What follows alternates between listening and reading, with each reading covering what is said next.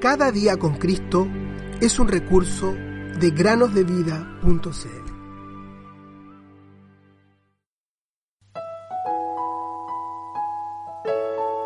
Dios es nuestro amparo y fortaleza, nuestro pronto auxilio en las tribulaciones. Salmos 46, 1.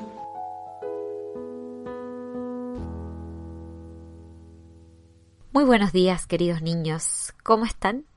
Bienvenidos a otro día más para meditar. ¿Alguna vez has hecho una fogata? A veces las personas hacen grandes fogatas para mantener el calor mientras cantan o conversan a su alrededor.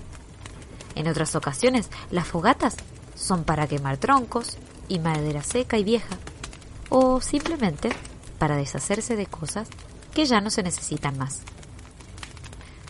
La Biblia nos habla acerca de una gran fogata. Pero esta fogata fue hecha a partir de libros de magia.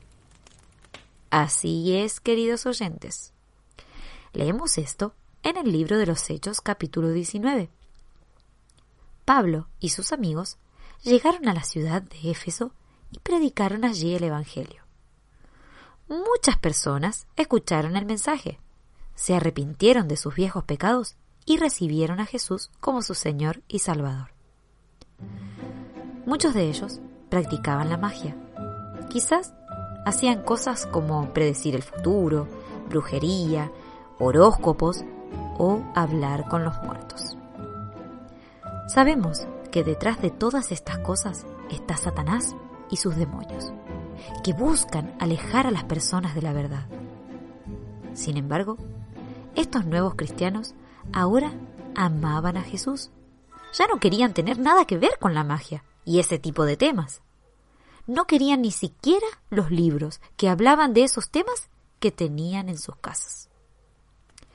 Ellos hicieron una inmensa fogata con todos esos libros que pertenecían al reino de Satanás. Los quemaron enfrente de todos.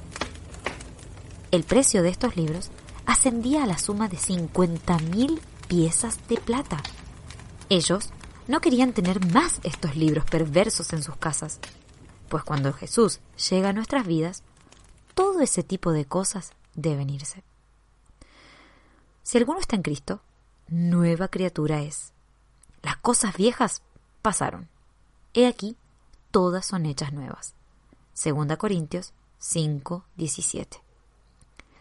Si alguno de nuestros oyentes está involucrado con este tipo de cosas, les rogamos que se alejen de ellas, quémenlas.